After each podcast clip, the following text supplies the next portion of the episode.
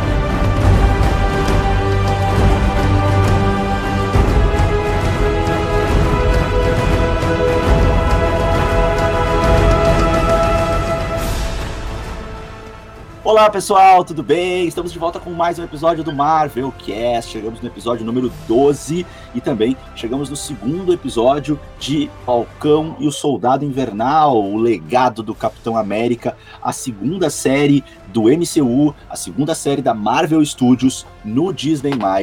E vocês estão acompanhando tudo com a gente aqui no seu podcast preferido aí do mundo Marvel, e é muito bom estar de volta. Eu sou o Diego Andrade, seja muito bem-vindo, Leandro. E aí, pessoal, sejam bem-vindos ao Marvel Cast. Eu sou o Leandro Viana e como o Diego falou, a gente já vai analisar aí o segundo episódio de Falcão e Soldado Invernal. A gente vai trazer referência dos quadrinhos, criar teorias. Episódio que eu gostei muito, Diego. Apresentou mais assim o novo Capitão América e finalmente aí uniu a nossa dupla, né? Não sei se tu quer complementar com mais alguma coisa ou se a gente já pode ir para os nossos tradicionais abraços. Começa mandando os abraços aí, Leandro, e aí a gente depois emenda na nossa resenha aí sobre o episódio.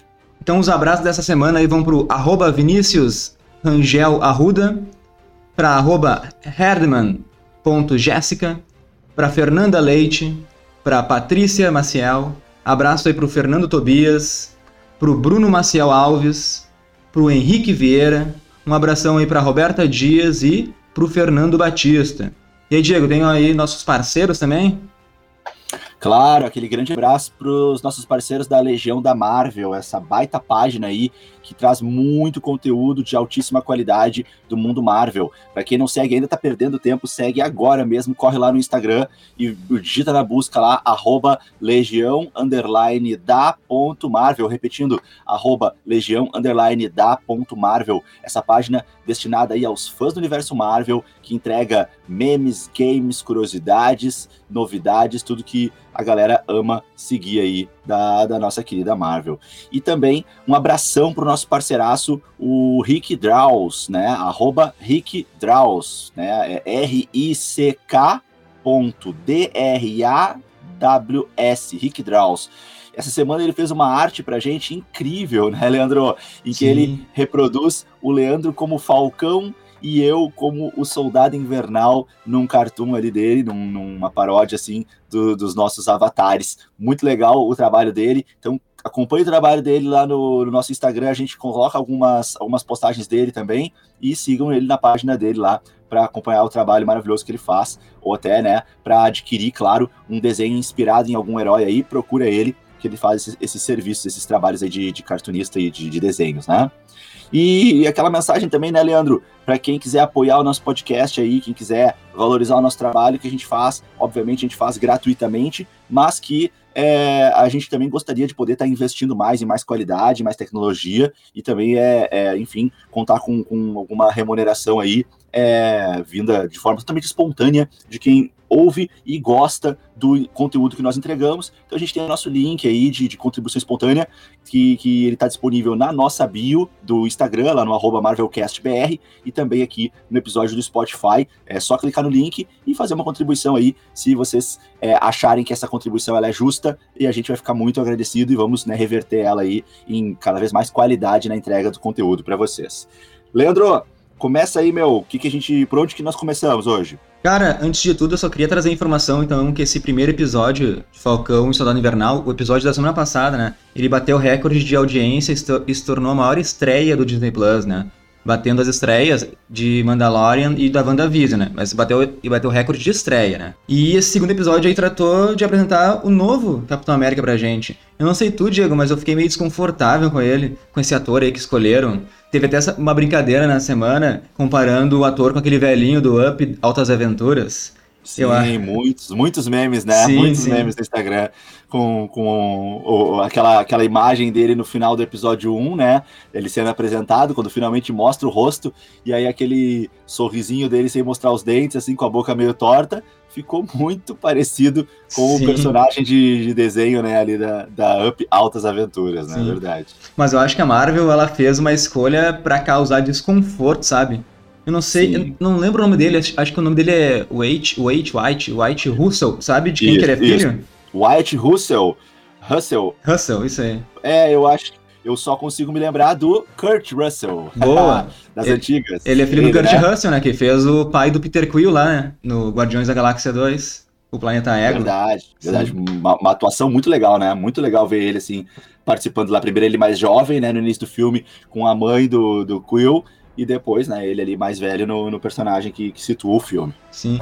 Então, né, a série ela começou tentando humanizar o John Walker, né, e mostrando que ele tem uma namorada, que ele tem um amigo, né? E até um amigo, uma hora ali, ele falou uma frase interessante, né? Disse que ele não, ele não pode mais resolver os, os problemas dando socos. Será que a gente vai ter esse, esse John Walker um pouco mais agressivo, resolvendo certas situações na série aí, Diego? Ah, eu acho bem provável. Eu acho que aquela, aquela fala realmente ela vem para botar uma peça que vai encaixar mais para frente no quebra-cabeça, né? Porque de, de fato aquela fala ela não encaixa muito bem nesse episódio, né? Nesse episódio a gente vê um, um John Walker que tenta ser mais diplomático, né? Ele tenta Sim. bastante ao longo do episódio fazer um, tentar uma parceria com o, com o Sam e com o Buck, até certo, até certo momento nos convence em alguns momentos, assim, né? Pô, eu acho que esse cara realmente tá querendo ajudar, né? Claro que a gente fica com. A gente pode até ter esse pensamento, mas é aquela coisa, né? Confia desconfiando. Mas tem alguns momentos que a gente chega a pensar isso. Porque ele passa o episódio o tempo todo, assim, trabalhando um pouco mais na base da diplomacia, exceto na, na cena lá no finalzinho, lá, quando ele realmente se desentende com eles. Sim. Mas essa, essa fala, então, realmente ali do, do Lemar Hoskins, do amigo dele, ela, ela destoa de todo o episódio. Então, eu acho que realmente é algo que vai, vai, vai aflorar mais pra frente, talvez já no próximo, né? Porque são episódios longos e são só seis episódios, mas ainda nesse não, essa frase ainda não, não, não causou muito, mas foi plantada. Né? Sementinha plantada aí. Pois é, eu acho que a gente vai ter alguma, alguma memória, um flashback de algum passado violento do John, porque ele pode ter sido traumatizado pela guerra, né? Não sei se concorda com isso, Diego. Verdade. Não, acho que sim, acho que sim. Ele sim. tem bastante envolvimento, né? Ele, é, é, quando é apresentado aí o, o, breve currículo dele, mostra, né, que ele já esteve em diversas atuações pelo Exército, né? Então, com certeza, ele já tem aí muitas marcas de, de guerra e de combate, e isso com certeza reflete na maioria do, dos seres humanos, né? Muito difícil ter aí uma índole tão boa para entrar tantas vezes em combate e não acabar sendo influenciado por isso, né? Sim, sim. Porque até mostrou ali momentos de carinho ali com a namorada ou esposa, não sei, e ele tem uma forte amizade ali com o Lemar Hoskins, né? Que a gente, a gente foi pesquisar e esse Lemar Hoskins, ele existe na HQ. Ele é um amigo do John Walker também. E ele tem esse codinome também que depois é apresentado, né? De Estrela Negra. Então, ó, nos quadrinhos, o Lemar e o John, eles receberam super força através dos experimentos na Power Broker, que é o mercador do poder que foi traduzido aí pra série, né? Que a gente comentou também no, no nosso podcast passado. E lembrando que no começo, o Joe Walker, ele se auto-intitulou Super Patriota, bem no começo, assim. E o Lemar entrou para um grupo chamado Fortes Comandos Urbanos. E eles foram apelidados de Bucks. Esse, esse grupo aí foi apelidado de Bucks. Né? E juntos os dois, né, o John Walker e o Lemar, eles enfrentaram e foram derrotados pelo Capitão América. Bem no começo, assim, de quando foi criado os personagens, tá? Tempo depois, o Joe Walker ele foi chamado para substituir o Capitão América e pediu para o governo que aquele grupo ajudasse, né? O governo analisou as pessoas e disse que somente uma tinha a qualificação para isso. E essa pessoa era o Lemar, né? Então, o Joe Walker sendo capitão, o Lemar virou o novo Buck. Só que a palavra Buck lá nos Estados Unidos é um termo meio pejorativo para negros, então a Marvel recebeu diversas críticas por isso. E assim a Marvel mudou o nome do herói para Estrela Negra. Essa é a nossa história aí dos John Walker e do Lemar Hoskins na, nas HQs, Diego. Muito bom, cara, muito massa. Essa pesquisa que, que, que tu faz aí, é, eu, eu adoro ela, acho que contextualiza muito aí. É, é, muito legal a gente lembrar que as séries e os filmes, e agora essas séries mais ainda, a Marvel consegue se preocupar com dois tipos de público, assim, de um modo bem geral, né? Claro que tem muito mais tipos de público assistindo esses episódios, mas dois tipos em geral. Tem o tipo de público que se identifica mais com a minha situação, que é um público que nasce muito mais com o MCU e não tanto com os HQs, que no meu caso, por exemplo, eu conheço a, a, vários heróis, mas até muito mais, talvez, de jogos de videogame do que de ler quadrinhos, porque eu não lia quadrinhos na minha infância, né? E, e aí os filmes me cativaram de uma maneira, assim, que eu virei super fã, né? Uh, então eu adoro ver os filmes e não preciso dos quadrinhos para curtir os filmes. Mas claro que também tem essa dimensão de, de poder perceber esse cuidado que eles tiveram com os quadrinhos. E para quem é fã já das antigas dos, das HQs, para quem acompanhou diversas HQs, séries dos seus heróis, a Marvel tem um carinho especial também, que fica implícito, que quem não conhece os quadrinhos não perde nada por isso, mas quem conheceu os quadrinhos é presenteado de, tempo em tempo, de tempos em tempos com referências muito legais, exatamente essas histórias, como a gente vai mostrar um pouco aqui hoje, daqui a pouco até com o Isaiah Bradley, né, que a gente tinha comentado no podcast já passado a história dele, a gente já vai trazer aqui como que ele foi apresentado na série, né? E continuando o episódio, depois então o, o John Walker ele vai ser apresentado naquele estádio de futebol americano, que era a escola onde ele estudou quando era adolescente ali. E aquele programa, Good Morning America, ele existe de verdade, Diego. Ele é da rede ABC, que é propriedade da Disney, né? Que a Disney, a Disney sempre usa os seus programas aí, como a gente viu em WandaVision. E, e, nesse programa aí, no Good Morning América, tem muitos trailers de filmes e séries estreiam, né? E a, e a apresentadora é aquela mesma lá, é a Sarah Waynes. Ela tá ali interpretando ela mesma. E ela fala do currículo do John, né? Ele é a única pessoa que conquistou três medalhas de honra. Mostra um vídeo no qual ele tem uma extrema habilidade com o escudo. E até o corpo dele foi analisado pelo Mitch para ver por que, que ele é tão bom assim, né? E tu, Diego, o que tem nos dizer nessa entrevista aí?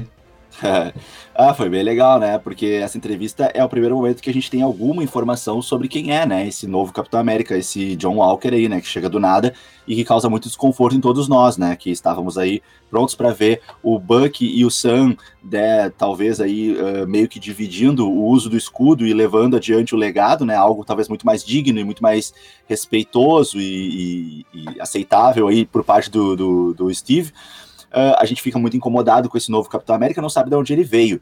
E claro que a gente quer saber muito que história é essa, né? Então, quando ali a, a Sarah, né, que tu falou, Sarah. Um, Sarah Waynes. Sarah Waynes, quando ela apresenta ali naquela cena um pouquinho do, do currículo dele, isso dá uma, né, alguma resposta pra gente, né? Bom, falou um pouquinho pelo menos quem ele é, né? Também a gente sabe que se vai entrar nessa, nessa, nesse grande é, elenco de super-heróis aí, que é o MCU, se ele vai entrar como um herói ou como um vilão, ele não pode entrar como uma pessoa qualquer, ele tem que entrar com algum gabarito, com algum currículo realmente, né? Não dá para ser só uma pessoa aí que, que é amiga dos generais lá e que foi convidada para vestir a roupa. Então, de fato, ele tem que ter aí alguma coisa que nos mostra que ele tem capacidade de lutar num nível similar ao Sam, num nível similar ao Buck, né? Senão, realmente isso não faz muito sentido. E aí sim, ele é apresentado. Muito legal aquela cena dele treinando com o escudo, né? Porque aqueles movimentos que ele faz são sobre-humanos, né? Assim, imagina aquela velocidade que aquele escudo vai e como ele vai perfeito, né? Naqueles locais onde ele bate e retorna. Então aquele, aquela cena dele treinando com o escudo é bem forte, é bem, bem legal, assim, a gente percebe que realmente aquele personagem é um personagem forte, é um personagem que tem pelo menos algum potencial para balançar um pouquinho a série, né? Um, e é legal que realmente que naquele. A, a, gente tem a volta daquele episódio do trailer, né? Que a gente via, que não ficava totalmente claro, mas que agora ele foi retomado. A gente sempre gosta de ver na série as cenas dos, dos trailers que vão surgindo pra gente. E como, né, a Disney nos engana. que quando a gente vê o trailer, a gente às vezes pensa uma coisa, e aí na hora que a gente vê no filme, no, na série é outra. Sim. E acaba assim a cena e passa pro Buck. E dele tá indignado que ele tem a informação que o Sam entregou o escudo e tem o um novo Capitão América. Imagina o choque do Buck ali. Eu também ficaria, né? E vale lembrar que o Buck é amigo de infância do Steve, né? Conhecia a família e tudo mais. Por isso que ele vai lá tirar satisfação pessoalmente pro Sam, além de outras questões que a gente vai ver mais pro fim do episódio, Diego. Verdade. É importante de mencionar para a galera, não sei se vocês tiveram essa percepção, mas o Buck ele não, não foi mostrado, eu acho, até me corri se eu estiver errado, Leandro, mas pelo que eu me lembro, não foi mostrado o Buck assistindo a cena é, que o, o, o Sam devolve o escudo, né? Eu acho que não, não, foi, mostrado. Não foi mostrado para o Buck, né? Porque isso não foi transmitido na TV, não aparece na TV essa transmissão do Sam dizendo que entrega o escudo que a gente viu no primeiro episódio. Então o Buck não sabia que, os, que, o, que o Sam tinha entregado o escudo, né? O Buck não estava em contato com o Sam, aparentemente, pelo que a gente viu no episódio 1, mas a última, é, o último momento que tem com, ele, com eles, assim, que a gente enxerga no MCU, no final do Ultimato, é o escudo ficando com o Sam. E aí o Buck, então, ele, ele não só descobre que o Sam entregou o escudo, como já na mesma, na mesma atacada, no mesmo momento, ele já vê o escudo na mão de um estranho, né? E aí, então, é muito, não só desconfortante pro Buck, mas o Buck se sente até, de certa forma, traído pelo Sam, que acaba se tornando um, um pouco amigo, parceiro dele, né? Então é, é, legal assim a gente ter essa dimensão de como que a informação chega pro Buck. É muito surpreendente pro Buck. O Buck não só vê que o Sam entregou o escudo, o que já magoa ele, porque não foi isso que o Steve pediu para ele, como ver o escudo na mão de outro, né? Então é, é, é, é, de certa forma uma grande traição. O Buck se sente muito traído, desrespeitado e, e, e, o amigo dele desrespeitado. Isso incomoda demais, sacode muito ele. Aí ele falta na terapia, ele precisa tirar as caras com o Sam. Tá muito errado isso para ele. Isso deixa ele muito desconfortável. Pra, enquanto ele não parece que enquanto ele não colocar isso no lugar, a vida dele não pode seguir em frente. Foi essa a visão que eu tive, Leandro. O que, que tu acha? Tu concorda Não, com, essa, com, essa, visão aí? Concordo totalmente ali. O, o Buck recebeu essa notícia do nada, assim, então por isso que ele vai lá tirar essa satisfação com o Sam. E depois que eles conversam, e tem uma cena muito engraçada que eles falam dos grandes três, né, Diego? Os androides, uhum. aliens e magos. Mas vale ressaltar, né, que o inimigo não vai se encaixar em nenhum desses aí, né? Porque a gente tem que botar agora a opção super soldado, Diego. É. E, eu, e eu gostei de saber, antes de terminar, que o Buck leu O Hobbit em 1937, lá no lançamento do livro. Ah. Mas só por curiosidade, né? Essa é a data de publicação na Europa. Porque na América o livro chegou só em 38. Hum, legal, cara. Foi que teria essa pesquisa aí. Massa mesmo. E, e, essa conversa deles é muito interessante mesmo, né? O, quando o Falcão começa a falar que é, o, o, o, mais uma vez, né? Mais uma série que menciona aí o o Doutor Estranho, né? O Doutor Estranho tá aí ah, com 100%, de, 100 de aproveitamento. Já de novo mencionado agora nessa série, apesar de que essa série vai ter pouquíssimo ou quase nada a ver com ele, né? Mas uh, ele já foi mencionado, né? E aí a brincadeira deles ali, em que o Bucky fala: não, ele não é um mago, ele é um feiticeiro. e aí o, o Sam brinca, né? Não, mas um feiticeiro é um mago que, que não usa chapéu. Muito boa.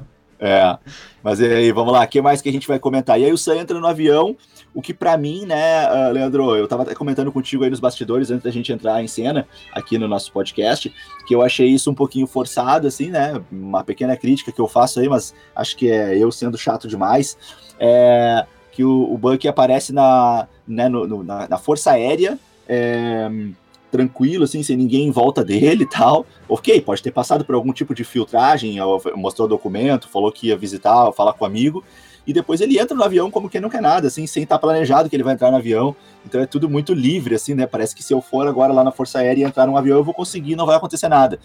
Né? Então eu, eu fiz essa crítica aí, e aí o, o, Leandro, né, falou, não, não, peraí, não é bem assim, né? Enfim, o cara se apresentou lá, o que, que tu falou mesmo, Leandro? Não, o cara é um vingador, né? Todo mundo conhece que ele é o Isso. soldado invernal, e também no, e o porquê de, dele estar tá ali, né? Porque ele quer tanto nessa missão, a gente, a gente fala mais pro final que ele tem um motivo para ele estar ali, né? Mas Sim, co como ele entrou, deve ter falado, todo mundo olha assim, ah, o cara é um Vingador, cara. Deixa ele falar com um Falcão lá. Sim, deve ter sido isso, né? Imagino que foi, foi isso. Aí entra no avião, aí nós temos aquela cena que aparece, acho que no, no primeiro trailer, né? Do, que a gente vê do, do, do, Sam pulando do avião, que a gente achava que essa cena já ia vir no primeiro, no primeiro episódio, Sim. veio agora, então. Uma coisa que me chocou bastante foi o Soldado Invernal ter pulado do avião sem paraquedas, sem nenhum plano, se jogou Sim. no chão. Aquilo ali foi muito, muito intenso. Sim, né? muito, muito bom. Uh, muito bom, muito bom. E, e, e, esse episódio reforça como o braço dele tá, tá diferente, né? Sim. Porque quando a gente vê o Soldado Invernal sendo apresentado, né, como, como não mais o Buck, mas o Soldado Invernal, quando ele volta no filme Capitão América 2, o braço dele é algo que chama a atenção da gente, né? Tem uns, uns barulhos de engrenagem, como se fosse algo motorizado, né? Em certas lutas de combate dele com, com, com o capitão. E aquele braço dele era muito forte, né? Ele, ele segura o escudo com o braço, ele defende tiro.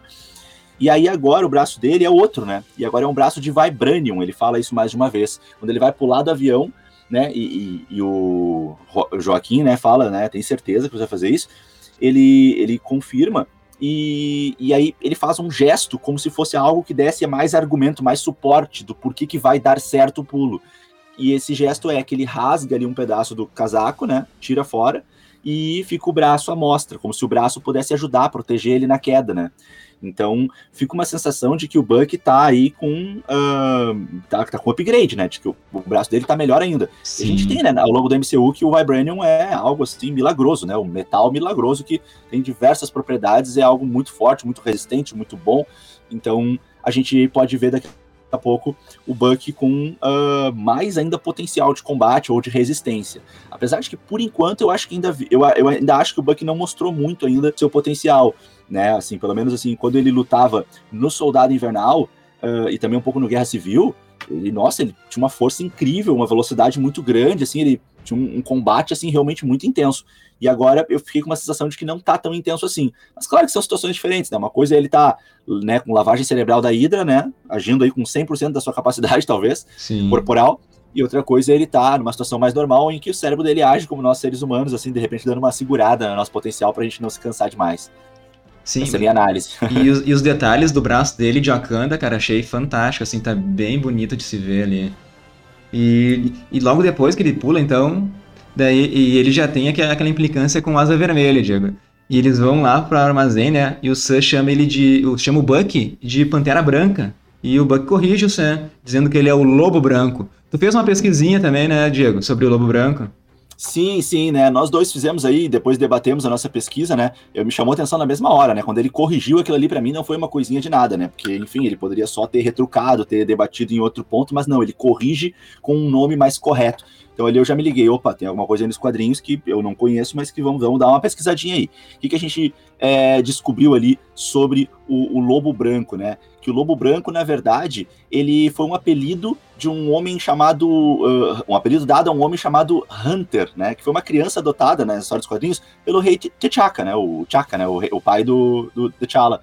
Um, e isso acontece nos quadrinhos quando um avião ele cai perto de Wakanda né, com, com a família desse personagem aí, Hunter, né, uh, morrendo nessa tragédia, né, e aí o rei, então, o, o Chaka, ele hum, adota o, o Hunter esse como meio que um irmão ali adotado do, do, do T'Challa, né, do Pantera, e ele acaba então participando aí de algumas, algumas uh, missões, algumas lutas, alguns momentos, né, e acaba recebendo esse apelido aí de é, Lobo Branco, né, e, e assim, não, não custa lembrar que quando a gente tem o, Guerra Infinita, ele já é chamado de Lobo Branco, né? Não, não tenho certeza se Lobo Branco, mas pelo menos é, Lobo, né? A Shuri chama ele de Lobo Branco. Ah, então olha aí, ó. Que, né, é quando eles trazem o braço para ele e ele fala onde é a batalha, né? Ele já se liga que ele vai ter que lutar que a gente tem essa cena aí lá no, no Guerra Infinita, situando a galera, né, pessoal? Não vamos esquecer que no final de Guerra Civil, é guerra pra tudo quanto é lado, né? No final de Guerra Civil, a gente tem aquele combate muito forte do Tony Stark, enfurecido ao descobrir que o, que o Soldado Invernal foi quem matou os pais dele, né, do Tony Stark, né? E então ele acaba Uh, arrancando, né, mais uma vez, o braço aí do, do Buck, o braço é, de metal, naquela luta, né, entre eles, entre o soldado, o Steve e o, e o Homem de Ferro. E no final do episódio, o Buck, né, com a sua memória ok naquele momento, né, não tá mais sob influência da, da, daquela lavagem cerebral da Hydra, ele então diz que, que prefere ser congelado mesmo, porque ele se sente ainda muito culpado e sente que ele é ainda uma ameaça, né? E aí o, o T'Challa, o Pantera Negra, cuida dele, coloca ele num, né, numa espécie de, de, criogênio líquido, vai congelar ele, sei lá com que tecnologia, né, dessas tecnologias de ponta de Wakanda, e ele fica em Wakanda sendo curado, sendo cuidado, sendo mantido em Wakanda, escondido do mundo. É assim que terminamos a, a, o Guerra Civil e a história lá do, do Soldado Invernal, né? E no início de Guerra Infinita, ele é então trazido de volta à cena, né? Ou seja, ele já estava lá convivendo com o povo. A gente vê uma cena dele assim com uma roupa um pouco mais uh, uh, leve, né? Diferente dos trajes que ele sempre usou ele está, de certa forma, mais adaptado àquele povo, e, e, ele recebe o braço e vai então entrar na luta, né? E nesse segundo episódio tem várias menções do Buck a Wakanda, sempre muito carinhosas, sempre falando sobre como ele esteve lá, como cuidaram dele, o que fizeram com ele, né, o, o, novo braço dele, e aí é, esse momento é mais um momento em que ele, ele de certa forma defende, né, sabe quando fala uma, mal de alguém que tu gosta e tu vai lá e defende na mesma hora, parece que machucou ele, né, quando falou nessa, nesse tom de deboche, né, ah, você agora virou Pantera Branca, dele fala assim, na verdade é Lobo Branco. Então é legal a gente ver que ele criou um certo laço, né, de, de amor, de carinho, de gratidão com o Wakanda e nesse episódio várias menções ao Wakanda, né? Achei muito legal isso. Até não sei se não vai ter mais coisa mais para frente aí que vai resgatar desse momento, né? De, de coisas que aconteceram em Wakanda que a gente não sabe e que podem ter impactos aí agora nesse novo Buck que a gente tá vendo aí na série. Boa, Diego, boa. E continuando depois ali do armazém, a gente acertou, né? Durante o podcast, a gente ia falar várias teorias que a gente acertou aqui. E a primeira foi que a gente disse que o Falcão e o Soldado Invernal eles iam atrás dos apátridas e que o John, o John Walker também ia aparecer depois, né? E eu achei muito boa aquelas cenas de luta, o voo do Falcão sendo bem trabalhado na série, o, o, até o John Walker chegando ali, trabalhando com o escudo, achei, assim, muito bom. E antes de passar a palavra, eu só queria mencionar que o, o John Walker, né, além de de usar muito bem o escudo, e eu não gosto dele, Diego. Não, e, e, parece que não tem superpoderes, né? Que deve ter sido confirmado durante todo o episódio aí. O que tu acha disso e da cena em geral, é? Eu gostei bastante, achei muito legal a chegada deles de helicóptero. É, eu acho que foi muito bem construído, porque acho que não ficou nada forçado. Nesse momento eu gostei bastante assim, do encaixe com, com o roteiro, com o enredo e com o que nós temos dos personagens até agora, né? Como tu falou, ele não tem superpoderes, até agora isso não foi falado. Então ele é o quê? Ele é uma pessoa que tem boas, boas habilidades corporais, né? Que tem um, uma boa consciência corporal, que, que, que tem um treinamento físico intenso e que treinou com escudo porque ele luta, mas ele luta com limites. Tanto é que no final da cena ele leva né, um, um chute nos, nos, peitos ali, voa para dentro do carro por conta daquela super soldada Carly Morgenthau. Uh, também achei legal que o escudo aparece muito nessa cena, né? Isso é muito forte pra gente, porque ele tá manipulando bem o escudo. Isso incomoda muito a gente, né? Quem, quem tá vendo a cena tá incomodado com isso. Ao mesmo tempo que ele tá protegendo, ele tá ajudando o Falcão e o Soldado Invernal. Ele chega e acaba ajudando eles de fato, né? Porque eles estavam num momento complicado ali, os dois. Ele, ele tá manipulando bem o escudo, ele tá jogando o escudo e tá conseguindo usar bem o escudo. Isso incomoda a gente, né? É ruim a gente ver alguém Uh, usando bem o escudo, parece que, que tá dando certo, e aí a gente fica muito contrariado de, de ver isso, né? Porque a gente não quer, a gente não quer aceitar que ele vai ser o novo Capitão América. Então acho muito legal essa cena. Aliás, tu tava falando agora, eu tava pensando numa coisa, Leandro. Eu quase arrisco a dizer que o personagem principal desse episódio, e não duvido até que não seja o personagem principal da série, quem para mim é o personagem principal desse episódio é o escudo. O escudo é o que é mais falado nesse episódio. Tudo gira em torno do escudo, né? O escudo aparece quando o, o mostra o treinamento dele, e é uma cena impactante porque ele consegue manipular bem o escudo. O Buck tá muito irritado e fala várias vezes para eles buscarem o escudo na terapia. Por que, que você entregou o escudo? Várias vezes o Buck indaga o Sam, por que você entregou? Por que você entregou? Vamos buscar o escudo de volta. Então, para mim, assim, o, o Sam também tá sofrendo muito com isso, porque ninguém compreende o Sam, ninguém compreende o Sam. O Sam, é, para ele foi muito difícil, ele não conseguiu, foi muito pesado para ele. E para ele foi a coisa certa entregar. Tanto é que ele fala naquela cena lá no hangar, antes deles entrarem no avião, ele fala algo do tipo assim: uh, você não pode aceitar que eu fiz o que eu achava que era certo, né? Tipo, ele quer dizer assim, naquele momento, para mim parecia ser a melhor decisão. E ele não tinha como saber os desdobramentos daquilo. Ele agiu com o coração dele, mas ninguém entende ele. Todo mundo acha que ele tá errado. Então o Rhodes estava achando que ele estava errado no primeiro episódio, o Sam também agora tá achando isso, e eu sei não, desculpa, o Buck. O Buck. Então, eu, eu, fui longe agora no nosso debate, né? Tu puxou um assunto, eu fui lá para outro lado. Mas enfim, uh, ninguém compreende esse lado aí dele. Mas toca aí de novo, que acho que agora eu, eu saí muito do assunto aqui, agora Não, eu perdi na curva. Mas eu concordo contigo, cara. O, o escudo é o personagem principal, né? O legado do Capitão América vai tratar essa série toda, né? Então eu concordo totalmente contigo. E só antes da gente pular pro próximo assunto, só lembrei agora que o Capitão América agora usa arma, né? O cara deu um tiro lá no, nos apátridas, Diego. Sim, sim, sim. É mais um elemento agressivo, né? Que não, não, não combina com o personagem. E, e, e, tem três coisas que eu, que eu lembro que, eu, que me incomodaram nesse episódio. Vou falar a primeira. Quando, no final ali, quando o Sam salva o Buck, né? Eles vão rolando, tem aquela cena cômica dos dois rolando na grama. Eu não entendi porque uhum. o Sam não pegou o Buck e, foi voando de volta para os caminhões, né? Não entendi, eu fiquei meio, meio incomodado com isso. Isso foi uma, uma, a primeira coisa que eu não gostei do episódio. E, daí, e continuando depois, daí vem lá o John Walker e o, e o Lemar de carrinho, né? Pra dar carona ali pros dois. E descem uma conversa lá e o John Walker fala que pulou em cima de granada também de quatro vezes, só que com capacete, né? O nosso Steve Magrelo lá foi de corpo e alma, né?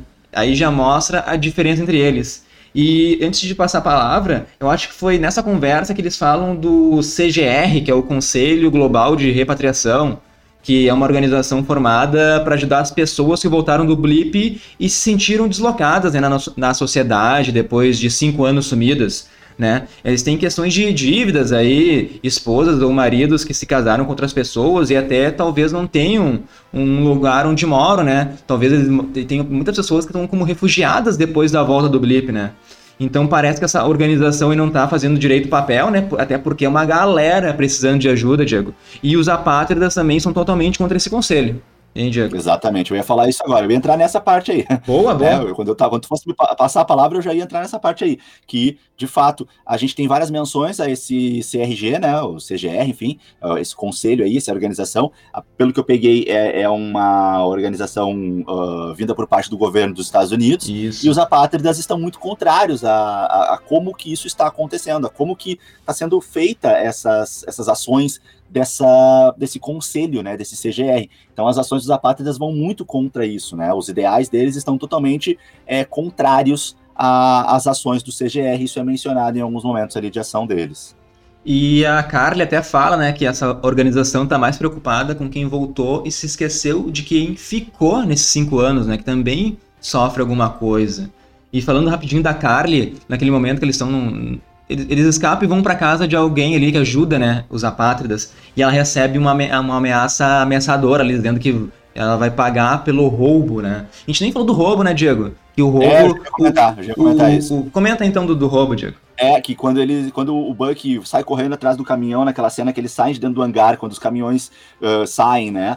E o Buck invade o caminhão em movimento e ele encontra a refém, vale perceber ali, pessoal, que a carga que está dentro do caminhão diferente do que eles estavam mais ou menos desconfiando, não eram armas, não eram, não era tráfico, não era tráfico, tráfico, né? Assim, enfim, uh, ou era tráfico, mas não era um tráfico de drogas, digamos assim, né? É, a carga estava intitulada como vacinas. E aí, o que, que as vacinas têm a ver com a nossa série? O soro, né, do super soldado, que a gente sabe que, que tá o tempo todo aí sendo citado, sendo mencionado, né? Foi no, episódio foi claramente mencionado ali, até pelo, pelo John Walker, né, quando ele fala lá que esse soro não tem bons antecedentes, né, não leva pro lado pessoal e dá uma olhadinha pro Buck. Uh, então, o, a carga do caminhão são vacinas, pelo menos pelo título ali da carga, né? O que, que são essas vacinas? Muito provavelmente é o soro. Se não for o soro, são insumos para produzir o soro. Tanto é que mais para frente Power Broker aparece novamente, né? A gente vai citar mais para frente aí uma aparição deles que vai fazer sentido aí com o porquê que essa carga estava sendo levada às pressas, escondida dentro do caminhão. Lembrando, Mas, lembrando que Power Broker, tá, para quem tá dublado, é o mercador do poder que eles comentam no final, né?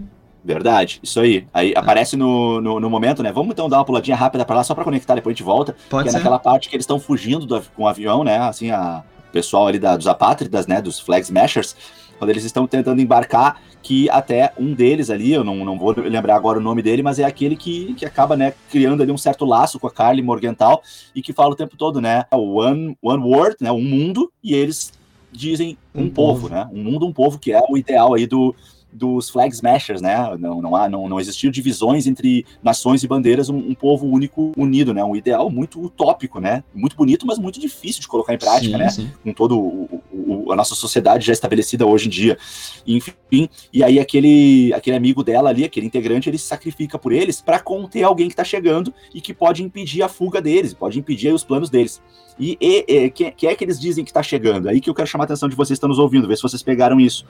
Quando ele uh, diz assim, vamos lá que eles estão chegando, uh, em português fica dizendo assim, o, o, são os homens do mercador do poder que estão chegando. Né? Na, na, legenda vem algo assim, similar ao que eu falei agora. Isso. São os homens do mercador do poder. Mas em inglês, uh, a legenda fala assim, ó, é Power Brokers Men, né, que seriam os homens da Power Broker. Né? Então é. aí cita essa o nome mesmo, né, da Power Broker, que o Leandro fez aí um, uma, mais uma pesquisa no podcast número 11, falando o que, que é a Power Broker nos HQs, né, que se não me engano é uma empresa que vende tecnologia para criar superpoderes, né, e aí também acaba usando versões do soro em certos momentos, que é o que a gente acha que vai ficar adaptado na série, né, já que a série tá cheia de super soldados. Mas a gente tava na luta lá, Leandro, e antes de passar a palavra, deixa eu só fazer um comentário muito legal que eu percebi na segunda vez que eu vi o episódio. Quando a gente tem a luta em cima dos, do, do, das caçambas do, dos caminhões em movimento, né? Vocês perceberam ali que aquela hora o Buck ele cai, fica preso lá embaixo, e aí o Sam fica voando do lado dele, né? Enfim, a gente até tinha visto um pedaço dessa cena no, no trailer. Só que é legal perceber uma coisa, não sei se vocês perceberam, se não perceberam, convido vocês a assistir de novo o episódio. Quando eles estão lutando e o Buck cai ali de cima do caminhão, e aí arrasta o braço e vai parar embaixo do caminhão, quem derruba o Buck não são os soldados da, da, da Flag Smashers. Não é um golpe que o Buck toma de alguém que ele tá lutando. Quem derruba o Buck é o próprio Falcão. Assistam a cena de novo e percebam que o Falcão tá lutando perto e o Falcão se vira com a asa aberta. E quando ele se vira, gira o corpo com a asa aberta, a asa dele bate no Buck e naquele super soldado que tá batalhando com o Buck e os dois caem então, e o Buck leva pior, ele acaba caindo e indo parar embaixo do caminhão. E aí vocês estão vendo aquela cena, vocês viram, né, que aquele super soldado lá tenta pisar no braço dele, no braço de Wakanda, para tentar derrubar ele e tal. Uh, é legal fazer um comentário que, assim, é, é, é muito rápido, mas dá para perceber, basta vocês voltarem a cena, passar devagar, enfim, vocês vão ver que quem derruba ele realmente é o Falcão, obviamente sem querer, né?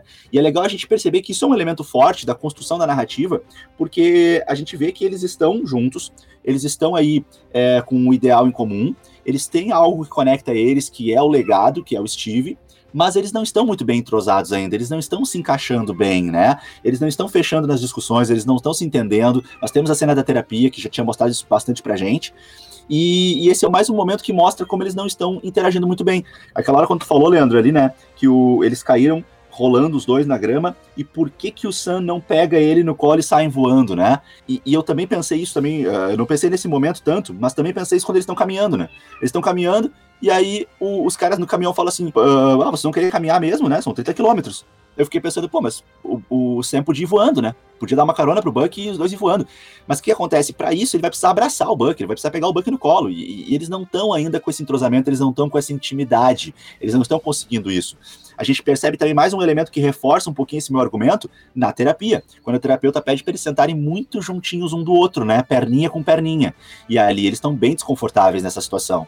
Então eu acho que esses elementos é legal a gente chamar a atenção de quem assistiu para refletir sobre isso ver o que, que vocês pensam. Não se esqueçam de compartilhar com vocês as ideias e o que, que vocês concordam ou discordam do que a gente fala aqui no, no nosso podcast. Manda pra gente lá no nosso direct do MarvelCastBR no Instagram. O que, que tu acha, Leandro, desse, dessa análise que eu fiz sobre o entrosamento deles, essa questão do Falcão derrubando sem querer o, o, o, o Buck do, do caminhão? Tu tinha visto isso no episódio? Cara, não tinha notado isso. Muito legal, Diego. E agora, com essa tua análise aí, eu até entendo por que, que ele não foi voando. Gostei muito bem, assim, foi bem pertinente o teu comentário. E só voltando uma coisinha, que tu, já que tu comentou do final lá, eu vou falar a segunda coisa que eu não gostei no episódio e o cara lá diz, ah, eu vou segurar eles.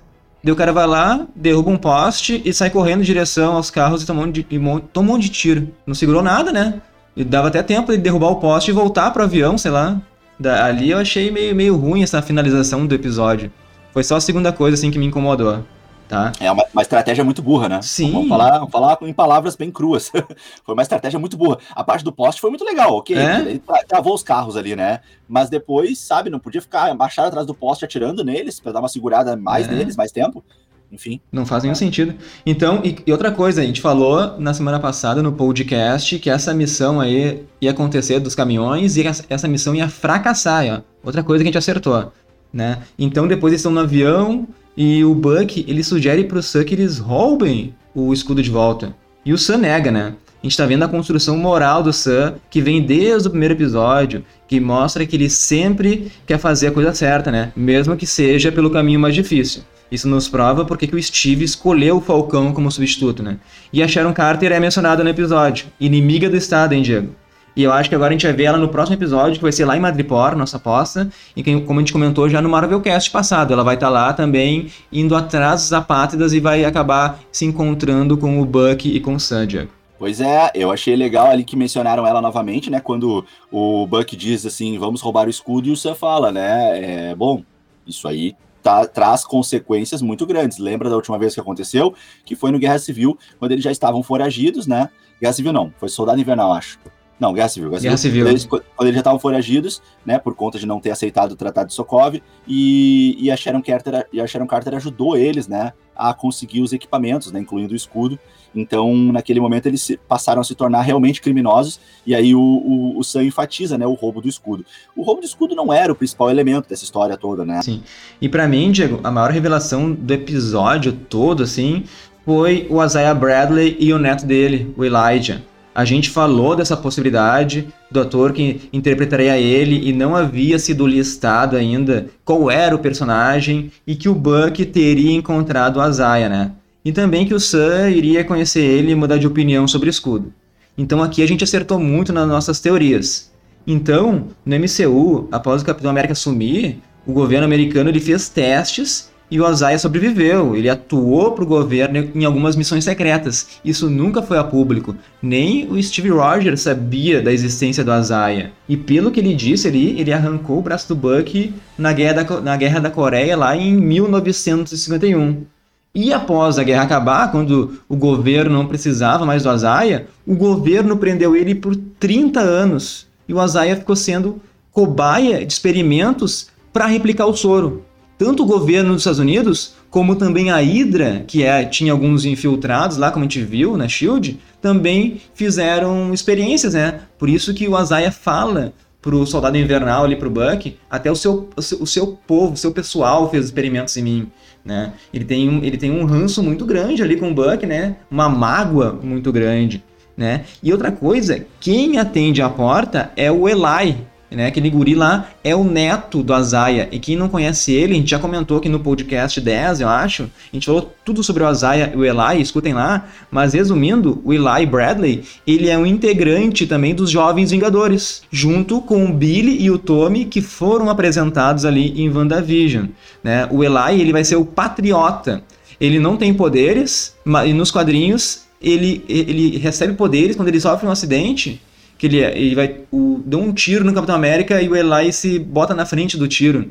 E daí ele precisa de transfusão de sangue. E o vô dele faz essa transfusão e daí ele vai ganhar os superpoderes de super soldado, Diego.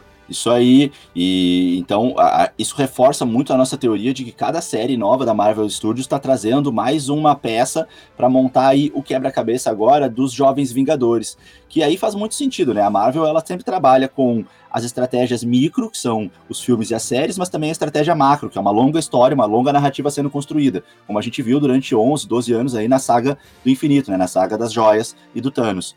Então foi tudo sendo construído aos poucos, né? Foram sendo apresentados os heróis, foram sendo envolvidos, foram sendo apresentados os inimigos, foram sendo apresentadas as joias e foi se construindo toda uma narrativa. E agora a gente precisa reconstruir tudo isso de novo, né? Então alguns heróis saem de cena, como Tony Stark, como Steve Rogers, né?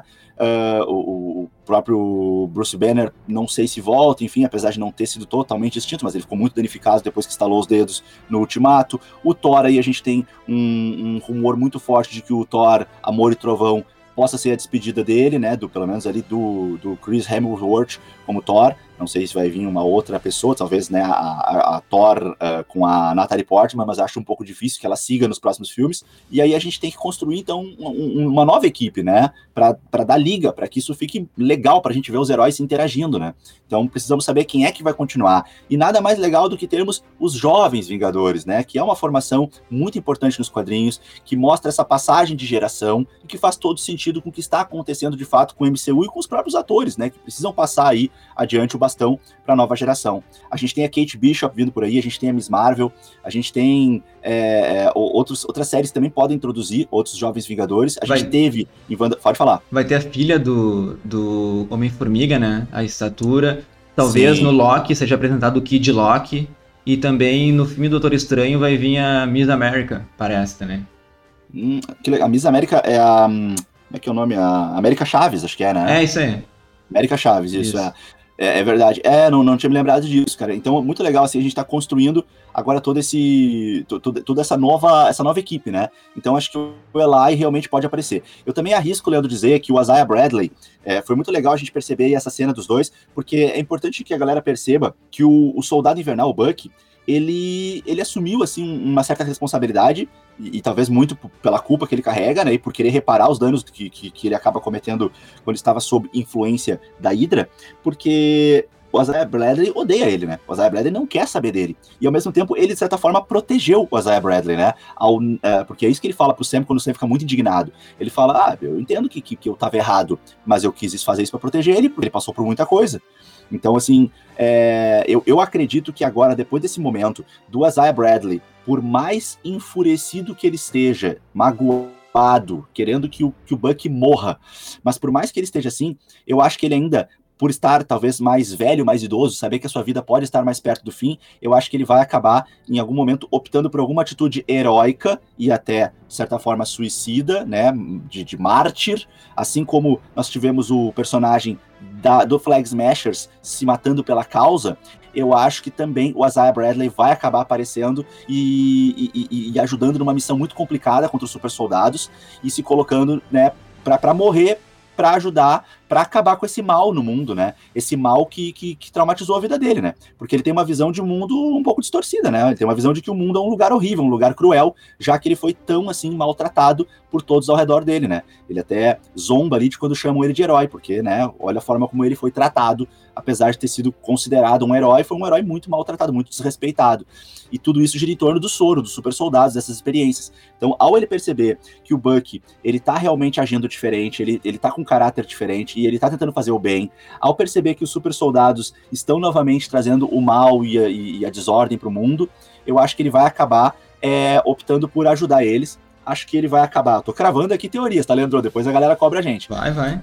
Eu acho que o Isaiah Bradley vai acabar em algum momento aparecendo para ajudar eles e se sacrificando. E até acho que isso pode ser o pivô para o Eli aparecer, para o Eli Bradley realmente surgir, né? Vendo ali o pai dele se sacrificando por uma causa, sentindo raiva, querendo vingar o pai, querendo participar disso, né? Dessa luta que o pai participou, enfim. Aí, se tu quiser complementar agora essa parte final aí da entrada do Eli, mas eu acho que seria uma boa forma de introduzir ele aí no, na série. Né? Só pra falar, tu falou pai, mas é o avô do Eli, né? Avô, avô, Sim. desculpa, isso, né? avô. É, só tem que saber se o Eli já tem, então, de nascença, né? Se foi passado de geração em geração o soro, né? No sangue dele, ou se vai ter alguma transfusão, assim, de sangue que nem nos quadrinhos.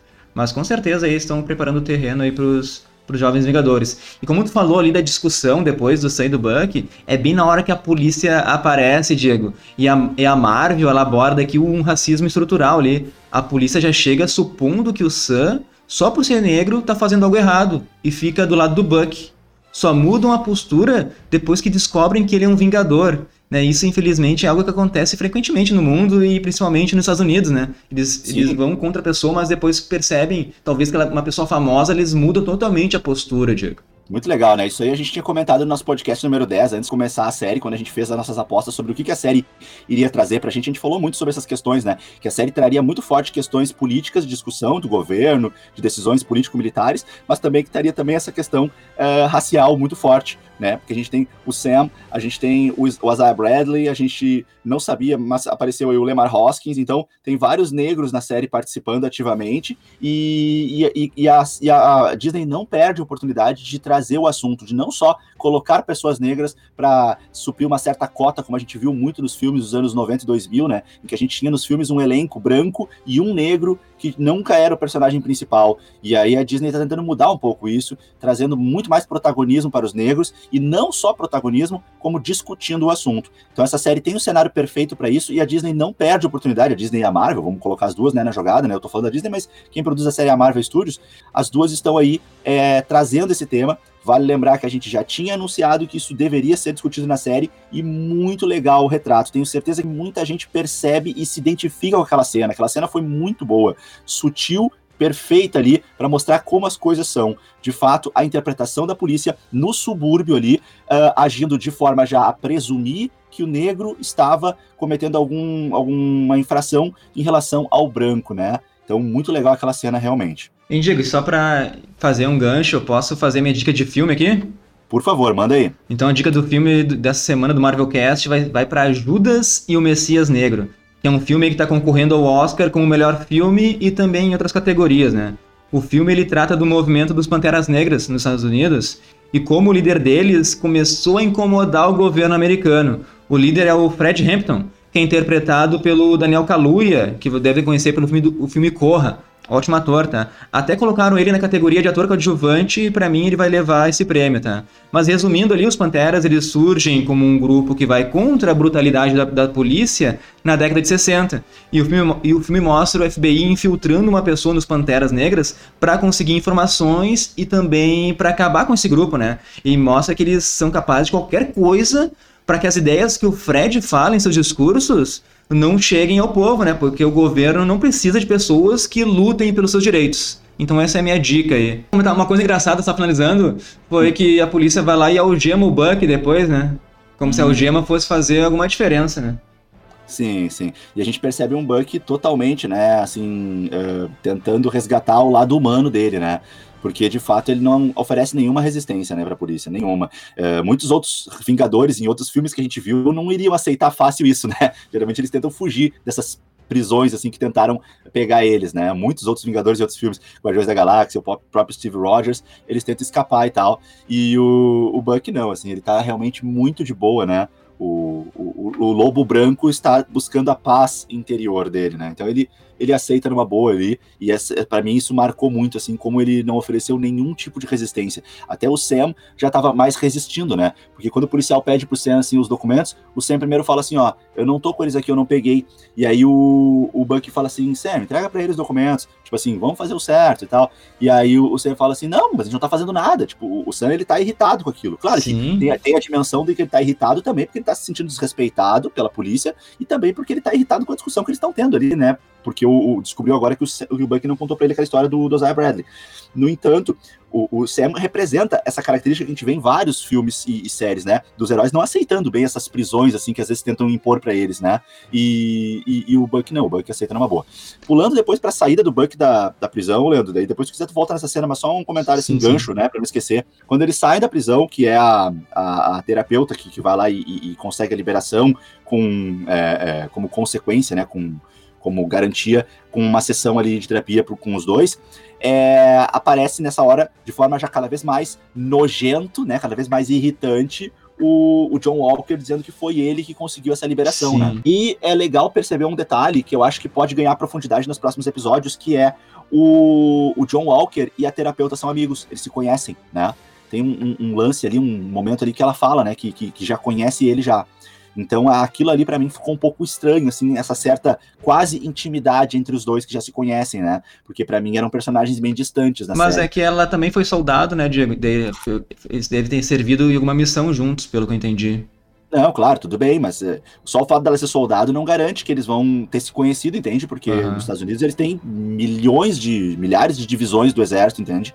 Então, uh, ah, para mim não é uma coisa tão natural que eles se conheçam, sabe? Para mim já é algo um pouco mais assim que possa ter aprofundamento na série. Daqui a pouco ela possa estar, tá, de certa forma, nessa terapia ligada a um plano maior ah, de, de, uma célula do governo, entende? Que, porque daí na terapia ela tem uma vantagem muito boa de acalmar o Buck, né? De tentar conduzir ele por um caminho que não vá ir contra os planos, daqui a pouco, de, de toda uma organização do governo que tem aí como uma peça-chave desse tabuleiro o John Walker, né? E a gente precisa cuidar para que não sejam peões do exército inimigo, o Sam e o, e o Buck. Então, daqui a pouco, a terapeuta pode estar tá dentro dessa, desse joguete aí do governo. Não, entendi. Agora entendi a tua colocação, Diego. Beleza, então tá. segue daí, meu. O que mais? Cara, e pra mim, aquela cena ali com a psicóloga, então, né? Primeiro, ironia do destino ser o Capitão América que liberta o Buck, né? Deve ter ficado puto com isso. E depois ali, aquela cena maravilhosa na psicóloga, a parte mais interessante para mim é quando o Buck fala pro Sam, é que ele fala tipo assim, ó, se o Steve estava errado sobre você, ele estava errado sobre mim. Eu vejo o quanto o Buck sofre, pois ninguém acreditava que ele possa ser uma pessoa boa, que ele não é um assassino, né? Só o Steve acreditava nele. Então, o Sam aceitar o escudo é uma comprovação pro Buck que ele próprio tá livre de todo o mal que ele já fez, né? Que o Steve estava certo. Então por isso que todo episódio ele precisa que o Sam aceite esse escudo, para ele ter essa afirmação para ele também que ele pode ser uma pessoa boa, hein, Diego? Sim, sim, sim. Foi muito legal essa percepção aí que tu trouxe, Leandro. A gente conversou um pouco sobre, hoje nos bastidores, antes de começar aqui a gravação do podcast. E achei muito legal essa percepção, que de fato é um elemento muito importante de libertação para ele, é um elemento com o qual ele se agarra muito. Parece que esse fio, esse fio é um fio que não pode se romper, porque senão toda a esperança dele vai por água abaixo. Achei bem legal essa, essa tua percepção.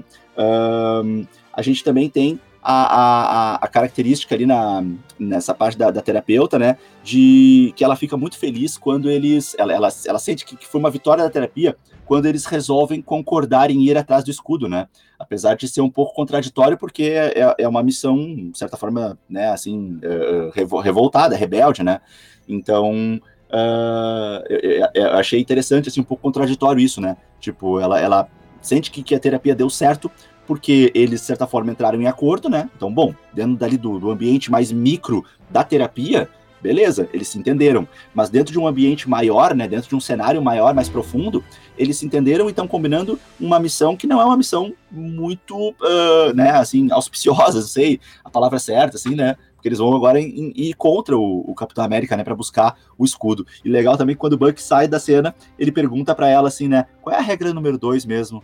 E aí ela fala, não machucar ninguém. E ele fala, adeus, doutora. isso, é muito, isso é muito legal. Sim. Porque daí ele diz assim: chega, não vou mais respeitar essa regra. Agora eu tô com outro ideal na minha cabeça. Agora eu não vou poder mais botar em, em primeiro momento, assim. Que não é mais a prioridade dele, assim, respeitar as regras ali. Agora não é mais. Antes era. Antes era a prioridade dele, ele tava cuidando muito bem as regras. Agora não é mais a prioridade dele. Agora a prioridade mais alta dele é resgatar o escudo. Talvez até por isso ele não lutou com força total lá nos caminhões, né, Diego? Pode ser, é boa, Leandro, não tinha percebido isso. Pode e, ser e, sim. E agora eu quero falar a terceira coisa e última que me incomodou muito nesse episódio, que eu acho que foi a edição mal feita do episódio, que do nada o Capitão América ele aparece na delegacia aí, nesse local do governo, não sei, de meio com uma barba, meu. Não sei se você percebeu isso, porque para mim não pareceu que passou tanto tempo, assim. Então ele aparece hum. com uma hum. barbinha, assim, que antes ele tinha feito, tinha feito ela. Então isso me incomodou um pouco, porque parece que foram poucos, poucos dias ou até um dia, parece, tudo aconteceu, né? Mas o cara uhum. já, agora com a barba parece que passou uma semana, duas, sei lá. Pois é, não sei. Isso é, me incomodou. Eu, eu, não tinha percebido isso, mas pode ser realmente uma rateadinha, assim, não sei. Uh, acho, acho pouco provável, tá, sim, cara? Sim. Falar a verdade, assim, porque seria um erro bem crasso, né, para um acho estúdio foi, tão profissional. Acho que foi edição mesmo, assim, que e quiseram ser. mostrar que passou o tempo, mas não ficou bem feito para mim. E no final, ali, só para falar, o John Walker ele começa a mostrar que ele é um pouco um cara meio revoltado, né? Que ele fala assim, então saiam do meu caminho, se não vão me ajudar, saiam do meu caminho. Isso mostra aí que ele pode ter um cara meio agressivo por dentro dele, mesmo que ele não, não tinha demonstrado até agora, Diego. Exatamente. E se ele tomou o soro, como a gente comentou em outros podcasts anteriores, o soro amplifica essas características. Então, Sim. se a pessoa é um pouco agressiva, o soro vai tornar ela muito agressiva. Razão pela qual o cientista no filme Capitão América 1 não queria dar o soro para qualquer um. Ele não queria seguir as orientações do general lá, né? Acho que era o Tommy Lee Jones na, no filme. Isso. E uh, uh, queria que fosse alguém forte, né? E o cientista que conhecia bem o soro, não. Ele não queria que fosse alguém necessariamente forte, unicamente forte. Ele queria que fosse alguém íntegro, com boas virtudes com qualidades boas. E então, se acontece realmente isso, se o, o, se o soro tem essa característica realmente de amplificar as características da pessoa, boas e ruins, e a pessoa tem um lado um pouco agressivo, o soro vai amplificar isso, vai tornar isso fora de controle. Outra coisa, Leandro, assim, já pulando um pouquinho mais para o final, talvez, né? Lembrando que a gente sempre gosta de terminar o nosso, nosso podcast, não, não é que a gente está terminando ainda, calma, mas a gente gosta de terminar ele com aquelas perguntas, né? E agora, o que, que vai acontecer na série? E uma pergunta que me incomoda muito, e que acho que incomoda todos nós, é como é que o escudo vai parar na mão deles, né? Porque a gente viu nas cenas do trailer o, o Falcão, né? O Sam arremessando o escudo, a gente vê o Buck segurando o escudo, aparentemente os dois estão no mesmo cenário, que é um cenário mais arbóreo ali, mais né, ao ar livre, parece um sítio, parece um, um local aí com uma árvore, com um lago, enfim. Um, e aí, como que isso vai acontecer? Porque até o momento, né, o escudo tá bem firme aí na mão do John Walker, que não parece querer entregar ele de, de boa vontade. Acho que eu vou falar uma teoria, mas mais pro final, então, Diego. Pensei Beleza. agora aqui. Beleza, mas Por, segue daí. Porque a gente acaba de a série com o Buck, que ele fala que a única maneira, então, de rastrear o soro é envolvendo os traumas da Hydra novamente.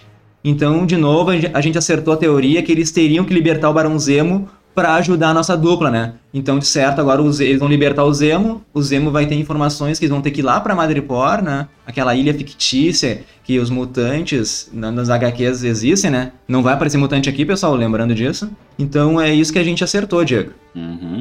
E assim, ó, não vai aparecer mutante, mas nada impede que a gente tenha referências, né? Ah, sim, com certeza. A Marvel incomodando a gente, sabe? Botando aí uma, um pôster do Wolverine num, num, lugar lá, né, da, da cidade, botando algum nome de algum personagem que faça referência, falar sobre alguém, ah, o dono do lugar, o nome dele é, sei lá, Gambit, alguma coisa, uma brincadeira assim. então, então eu acho que alguma coisa a Marvel vai brincar com a gente, mas não se iludam, tá? Não é o momento ainda de aparecer, os X-Men não devem aparecer. Um comentário também que me ocorreu agora, Leandro, é que esse episódio não falou nada sobre a família dos dois, né? Não falou nada sobre a irmã do Buck e não falou nada sobre a irmã, a sobrinha né, do Buck, acho que era, enfim, e não falou nada sobre um, a, a, irmã, né, que tava naquela situação tão Isso. dramática, né? Não tivemos nada deles. Foi um episódio que puxou para outro lado, né? Pra gente meio que não pensar nisso agora. Mas como a gente falou no outro episódio, né, a, a gente acha que muito muito provavelmente alguém aí vai usar essas famílias deles como chantagem, como refém, e até podemos ter talvez algum tipo de perda aí, né? Até para dar aquela profundidade maior, aquela dor na série e, e um, um, amadurecimento a jato, né? Um, uma fúria em algum dos personagens aí. Então, não descartamos essa possibilidade, acho que ela é bem grande, assim, praticamente uma certeza de que a, a, os familiares do Sam, em algum momento, serão uh, uh, feitos de refém, serão ameaçados, serão usados aí como uma chantagem é um ataque, enfim, uma retaliação. Hein, Diego, que bom que tu falou isso aí, porque só para lembrar o pessoal que às vezes a gente não consegue lembrar de falar tudo no podcast e a gente usa o nosso Instagram para complementar nossas ideias, que é o MarvelCastBR. E nessa semana a gente comentou lá que naquele caderninho do Buck tinha o nome de uma pessoa que era uma referência a um roteirista de HQs, que foi um roteirista que criou a Rebecca. E Rebecca era a irmã do Buck nos quadrinhos. Então, a gente pode ter ainda na série, vai aparecer a tal de Rebecca aí, que pode ser uma, uma senhora mais idosa, né? Seus 90 anos, sendo a irmã do Buck. E talvez até tenha alguma filha ou neta que para ser apresentada na série, Diego. É verdade, a Rebecca aí, a irmã do Buck, né? Se nós temos o Buck, nós temos também a Becca. boa, Diego. é a Rebecca, né? Por que não? Mas essa foi boa. Vamos ver como que isso vai aparecer na série pra gente. E mais outra Eu... coisa que a gente Mano. falou lá é a nossa teoria. Vamos mandar a teoria já, Diego? É, eu ia, eu ia chamar isso agora. Eu ia falar pra ti assim agora, quando eu comecei a falar. Mas, Leandro, fiquei sabendo que tu trouxe uma teoria legal pra gente aí. Então, tamo, tamo sintonizados. Boa, pode mandar. A gente começou ela no Instagram e vamos complementar ela aqui, tá, pessoal? Então, sigam nosso, nosso Instagram e depois também ouçam nosso podcast. Um complementa o outro. E o nome da teoria vai ser O Governo Mente, Diego. Gostei desse nome. Então, ó, Uh, a gente sabe que, por exemplo, os Estados Unidos eles não desejam um fim de guerras, né? Porque isso envolve venda de armas, entre outros fatores. Em poucas palavras, de alguma forma, a guerra ela é benéfica e traz dinheiro para os Estados Unidos. Sim. Então, ó, se a gente for trazer isso para o MCU, Diego, o, o governo ele quer apresentar um novo Capitão América a gente vê que já tem até o bonequinho do John Walker sendo vendido lá, que ele, que ele autografa lá no começo. Deve ter muitas outras coisas para trazer o dinheiro aí no marketing. Né?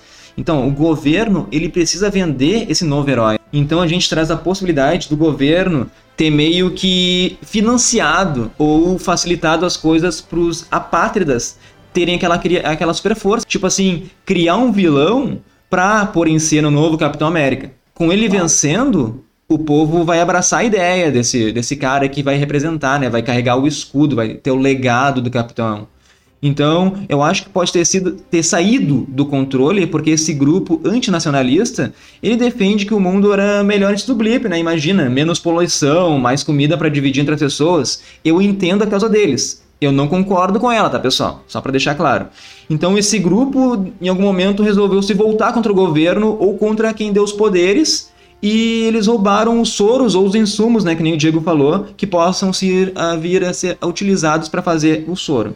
Né? Então isso aí explica aquela mensagem ameaçadora que a Carly Morgenthau recebeu, que deve ser do mercador do poder, que, como a gente já falou, é a tradução para o português para o Power Broker. Né? E a gente falou disso no podcast passado, né? que é uma empresa liderada por um tal de Curtis Jackson que usa tecnologia para dar, pessoa, dar poderes para pessoas nos quadrinhos, que até o John Walker ele ganhou poderes através dessa empresa.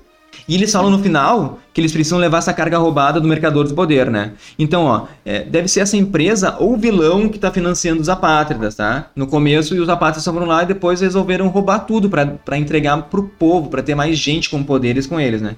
Talvez por isso que eles roubaram o banco no episódio passado até, para como um jeito de pagar o mercador do poder, né, Diego? Sim, sim. Então, o mercador do poder, ele pode ter ajudado eles a mando do governo, ou é tipo uma empresa, a pessoa, né, que joga para os dois lados, né? Ajuda tanto o governo quanto os vilões. Não sei sim. se eu fui bem claro, se tu quer complementar alguma coisa nessa teoria, Diego. É, não, é, é que essa teoria, eu acho que ela faz muito sentido mas ela é muito difícil de construir, né? Tem muitos elementos aí pra gente cuidar, né? Pra se relacionar com a série. Então, realmente fica algumas coisas que a gente não consegue completar na teoria e que não vamos acertar, né? Eu acredito que, que sim, para mim é praticamente certo que o governo está envolvido nisso. O governo uh, tem interesse uh, em gerar uh, dinheiro e, e, enfim, também resultados políticos daqui a pouco numa eleição relacionados ao, ao Capitão América, sendo amado pelo povo, sendo reapresentado. Um Capitão América que eles possam ter controle sobre ele, não o Sam, que daqui a pouco não é algo, alguém que eles conseguem é, é, jogar com ele como um peão realmente deles. Também acho que o governo pode ter, sim, de certa forma, participação junto com o Power Broker, com a empresa Power Broker, pode ter dado, de certa forma, uma ajuda para os apátridas e que isso saiu um pouco do controle, sim. Uh, acho que isso faz bastante sentido. E também, assim, quando a gente fala o governo mente, né? A gente pode ter isso de uma forma muito geral, muito simples, né? Ah, ok, okay o governo está envolvido nisso, o governo está tá, tá, tá, tá, né, de certa forma, como um certo vilão na história, mas também não precisa ser necessariamente o governo, como se fosse uma coisa só e única, né? Pode ser uma célula do governo, pode ser algum grande general ali, né? Como o nosso querido e extremamente não confiável general Ross, né? Que a gente teve a apresentação dele aí no, no Hulk, por exemplo. Era um cara que, que na cabeça dele estava fazendo certo, mas tinha, na verdade, né, um aspecto muito de vilão, assim, né? E até nos quadrinhos ele acaba se tornando depois o Hulk vermelho, né? E a gente tem aí a possibilidade, não sei se tu pode me confirmar isso, Leandro, que dele, ele aparecer na série, acho que ele aparece, né? Ele tá listado, não? Parece que tá confirmado, agora não, não vou te dar certeza, assim, mas tá. que eu lembre tá. É, porque daí, esse é um cara, assim, que, né, também aparece pra gente ali no, no Guerra Civil, né, apresentando o Tratado de Sokovia e tal. É, o, o, General Ross é um cara que ele tem, assim, uma posição muito militar, né, muito de... de, de, de uh, uh, tem que ser do jeito dele, pouco aberta a, a, a, usar os heróis de uma maneira muito livre, muito liberal. Tanto é que o Tratado de Sokovia é exatamente para manter o controle dos heróis. Se não for ele, não é, não é difícil a gente ter alguém desempenhando esse papel, né? Do, do grande general ou até líder de, de governo, líder político, que tenta uma manobra que vai beneficiar ele ou um grande grupo, e essa manobra envolve é, até alimentar o tráfego, alimentar um vilão para que ele possa dar causa para a ação que vai beneficiar aí os, os ganhos, seja em dinheiro, seja em eleições, enfim. Então a gente dá, vai ter com certeza é, a, a, presença política na série muito forte, né? Envolvendo dinheiro, envolvendo trapaça, envolvendo sujeira e envolvendo o governo. Uh, e eu acho que é uma teoria fortíssima, assim, eu só não sei exatamente os detalhes de como isso vai se desdobrar, mas a, as minhas visões, assim, de alguns, algumas ramificações da teoria são essas que eu estou trazendo aqui agora pra gente. Isso aí, então. Agora vamos para as expectativas e perguntas dos próximos episódios, Diego? Manda ver, vamos sim. Tu tem alguma aí para começar? Cara, eu acho que em algum momento agora o John Walker, ele vai ele vê que não só ele com o escudo não vai conseguir derrotar os apátridas. Então ele vai entrar em. O governo talvez facilite ele entrar em contato com o mercador do poder e vão introduzir o soro do super soldado nele, Diego. Né? E daí com o soro nele vai florescer essa, esse, esse, esse ser dele que é mais agressivo, sabe? Mais brutal. Então, em algum momento, daí o Sen e o Buck, como tu falou, né? Eles vão entrar, eles vão ir contra o agente americano, porque vai ver que ele tá muito agressivo, né? Ele tá indo totalmente. Ele vai fazer qualquer coisa para para ajudar o governo, não importa se vai matar pessoas ou não, né? Então, nesse momento, pode ser que o Sam e o Buck derrotem o agente americano e peguem o escudo. No momento que ele começar a ir por cima dos limites, né, da lei, assim. E talvez até depois o, o John Walker, né, ele, ele veja que o governo armou tudo isso, né? Descubra que o governo armou os vilões para ele agir e também fique contra o governo no final. Eu acredito nisso, Diego. É, eu acho que isso tem chance de acontecer por aquela cena inicial do, do episódio, né? É. Quando ele tá irritado, que ele quer ir lutar logo, e o Lemar fala para ele assim: não, mas isso é o trabalho. O trabalho é político, o trabalho é aparecer na TV, o trabalho é tu aparecer nas entrevistas. E, e, e então ele, ele, ele tá, de certa forma, assim, querendo ser o Capitão América que luta, que, que defende o bem, né? Não o Capitão América político ali que, que fica só aparecendo na TV. E, e, então isso, isso, isso faz um pouco de sentido, assim, né? Que ele vá terminar realmente é, é, reconhecendo que, que o, o, ideal é ele não continuar sendo uma peça, um peão do governo, e sim, de repente, tentar trabalhar ao lado, de fato, do Sam e, e do Buck. E daí, uh, daí ele se torna um agente americano, talvez, né? Pode ser, porque daí sim, aí ele assumiria esse personagem que a gente vê é. nos quadrinhos, né? Como os quadrinhos retratam, não é exatamente assim a transformação, mas a gente tem essa transformação dele aí como agente americano, não mais como Capitão América, é verdade. Bom. E aí seria um pouco mais tranquilo, até pra gente aceitar ele, né, galera? Sim. gente aceitar ele, ele precisa assumir que, não, peraí, Capitão América não. Então, se tu quer ajudar, tu assume outro, outro nome. Boa. Então, Diego, deixa uma pergunta para ti. Uh. No final, então, com o John Walker tomando soro também, tu acha que o Falcão também tomaria o soro? Ou ele é muito íntegro para aceitar isso, assim? Eu acho que o Falcão não tomaria de, de, assim, de boa, né? Eu acho que o Falcão só tomaria o soro em duas hipóteses, tá? Uma, matarem a irmã dele, e aí, num, num momento de fúria, de descontrole, ele botar o soro nele mesmo para fazer vingança. E um outro, uma outra possibilidade que eu vejo fortíssima é o Zemo conseguir botar o soro à força em alguém. Uhum. Né? porque o Zemo agora vai ser libertado, né? Como a gente pode ver, como a gente já tinha também previsto aqui nos nossos podcasts. E o Zemo vai ficar naquela coisa, né? De que ninguém pode confiar nele, ninguém sabe para que lado que ele tá jogando nunca, né? Ele é sim, é muito sim. habilidoso, assim, na persuasão e no enganar as pessoas. Então ele vai acabar se passando por um parceiro ali, por interesses com o Sam e com o Buck, mas em algum momento ele vai acabar também é, agindo para interesses próprios e que podem ser contra eles. E aí, numa dessas, ele pode cravar lá uma seringa em alguém, com o soro, né? e, com, e então... com certeza, né, o Zemo vai ser meio ardiloso, né? Talvez no próximo Sim. episódio, no quarto episódio, também ele fique do lado dos caras ali, mas depois ele vai se voltar e vai ser uma mente perigosa aí pro final da série, Diego. Claro, né? O, o, o Zemo foi apresentado no MCU no Guerra Civil como o cara que tem como único objetivo de vida destruir os Vingadores. Então acho que o cara vai simplesmente mudar essa concepção do nada, assim, né? Ele tem uma raiva profunda, como se a única coisa que existisse na cabeça dele fosse a raiva dos Vingadores. Então, né, não faz sentido ele mudar totalmente é, seus, seus objetivos de vida e querer ajudar eles. Ele vai querer os objetivos próprios dele, ele vai querer se beneficiar. No primeiro momento, ele vai fazer algum tipo de parceria muito perigosa, né, com, com ali com o Sam e com o Buck, mas na primeira oportunidade ele vai trair eles, ele vai escapar de alguma forma. E nessa daí eu acho que ele vai acabar enfiando o soro em alguém. Acho que naquelas cenas de filme clássicas que todo mundo sabe aplicar uma, uma injeção, uma seringa, sabe? Qualquer um pega uma, uma injeção e sabe aplicar, né? Deve ser coisa mais fácil do mundo dar uma injeção na pessoa. Inclusive pode dar com vontade, né? Como a gente vê nos filmes, né? Que ah, dá, meio com, dá meio com um soco na pessoa assim e bota a seringa, né? E bota o, o e soro. Não dá nada. Então, então acho que ele vai fazer isso, né, cara? Pessoal que faz filme aí tem, acho que, treinamento de, de, enfermeiro, né? Sabe fazer essas coisas. Então, acho que ele vai uma hora aí dar uma sorada em alguém aí de, de, de, de relance e a pessoa vai levar um soro nas costas aí. Aí não sei quem vai ser, né? Se vai ser o Falcão, se vai ser alguém que ele quer tornar forte, né? Enfim, alguém que já é forte, ele quer tornar mais forte ainda, sei lá, do, do, do dos Flag Smashers, o próprio John Walker. Outra coisa, Leandro, eu acho também que tem uma boa chance de acontecer isso. Claro, não acho, não acho que todo mundo vai ser tomando soro a torta direito, né? Não é, também não é um negócio, não tá liberado, né? É open bar, né, tesouro. Mas assim, eu acho que tem uma chance também interessante de uh, o Eli tomar o soro por conta própria. Ah. Seguindo, seguindo naquela, minha, naquela minha teoria de que o, o Isaiah Bradley vai se sacrificar, e isso vai chocar ele, né? Uh, eu acho que ele pode acabar tomando de uh, escondido, mas, mas de, de, né, de caso pensado, o soro, ele, ele se injetando o soro para tentar vingar o, o avô e, e, e né, enfrentar esses caras aí, esses super soldados.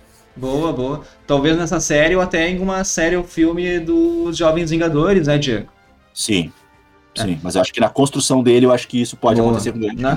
Boa, boa. Então, o que, que a gente acha que pode acontecer no próximo episódio? Vai ter esse reencontro aí do Buck com o Zemo, né? Com o Buck não agredindo o Zemo, né? Fazendo essa, essa reconstrução de personagem, né? De não se vingando das atitudes que o Zemo fez com ele. Eles vão indo para Madripoor, lá a ilha fictícia dos quadrinhos, que é uma ilha que a gente já falou lá no podcast 10, eu acho, que é uma ilha que tem muita criminalidade, né? Lá ocorre muita coisa, então é tipo um para paraíso para turistas, né, que vão lá para ver isso, que é uma, é uma ilha que tem uma parte muito rica, mas uma parte muito pobre. Extorsões, roubos são comuns lá. Então, talvez os contatos do Zemo vão estar tá lá. Tem cenas no trailer que parecem numa festa que deve acontecer lá em Madripoor. E também tem cenas no trailer que é o Buck numa perseguição de moto, né? Que vai ser bem legal, que eu também acho que vai ser lá em Madripoor, Diego. Sim, e eu acho que nesse episódio eles vão precisar também da ajuda da Agente 13, talvez até pra resgatar o Zemo. Talvez para conseguir chegar até o Zemo, conseguir informações dele, eu acho que na, no episódio 13 nós teremos aí a, a Agente 13. Vamos lembrar que são só seis episódios, então as coisas vão acontecendo com uma velocidade um pouco mais rápida do que foi em WandaVision, né? Então, uh, eu acredito que já nesse terceiro episódio nós vamos ter não só o Zemo aparecendo, isso é uma certeza, né? Ele aparecendo no final ali, como também a Agente 13. Mais um, um, elemento que me faz pensar que a Agente 13 vai aparecer são aquelas frasezinhas que aparecem, aparecem muito rápido no final do, do episódio, né? Numa delas aparece, né? Uh, Agente 13, Sharon Carter, é, uh, inimiga do Estado, algo assim, e, e, classified, né? Assim, notícia que não é, não é censurado. Então, é, eu acho que, que isso reforça, né? Ela foi citada no episódio 2, ela, ela é, geralmente acaba sendo procurada por eles, né? Quando eles precisam de informações das internas, né? Para alguma uma atividade assim. E ela tem que aparecer em algum momento, acho que já tá na hora dela chegar. Então, acho que nesse episódio a gente vai ter Zemo, a Agente 13 e Madripoor. Seria muito legal. Bah, boa. Então, por mim, eu não tenho mais nada a acrescentar nesse podcast, Chico. Eu acho que a gente falou bastante coisa aí, eu não Sim. consigo lembrar de mais nada. E se a gente lembrar de mais alguma coisa, a gente tenta mandar aí nas nossas, na, nas nossos posts do, dos, das teorias, né? Seja em stories, seja em feed do nosso Instagram. Se você ainda não segue a gente, segue lá, corre lá no Instagram e adiciona aí, começa a seguir o perfil do MarvelCastBR, nosso Instagram, cheio de informações no, feed, com interativas no, nos stories e com o nosso direct aberto para vocês participarem e mandarem a mensagem que vocês quiserem. Aí eu tô sentindo falta, Leandro, sabe do que eu tô sentindo falta? Vou convocar os nossos fãs. Tô sentindo falta da teoria dos fãs. Pô, isso aí que eu ia falar, Tiago dois episódios já passaram aí, já deu para mostrar bastante coisa aí que vai acontecer e a gente está alimentando vocês com um monte de ideias para deixar a cabeça de vocês explodindo. Vamos lá, participa com a gente. A gente quer dar voz para vocês, a gente quer colocar aqui na, no nosso podcast, no nosso finalzinho, no nosso bloco Teoria dos Fãs. A gente precisa que vocês mandem aí pra gente, então manda lá no direct do arroba MarvelCastBR. Boa, Diego. Isso aí, pessoal. Muito obrigado por tudo aí, por nos acompanhar. Pessoal mandando muita mensagem de carinho nas redes sociais, né, no Instagram principalmente. Então, como o Diego falou, eu vou reforçar aqui, mandem suas teorias lá no direct pra gente fazer o nosso, nosso bloco de teoria dos, dos fãs, porque é muito legal isso, porque vocês talvez tenham ideias que a gente não pensou, né? Então é muito bom a gente fazer essa troca de ideias aí. E muito obrigado por tudo. Até sexta-feira que vem, né? Mais uma semana de espera para o nosso terceiro episódio, que eu acho que essa série só vai melhorando, Diego. Muito obrigado por tudo aí, pessoal. Um abraço aí e sigam o MarvelCastBR nas redes sociais, lá no Instagram. Valeu, galera. Valeu, Leandro. Um grande abraço e até o próximo episódio. Tchau, até, tchau, pessoal. galera. Tchau.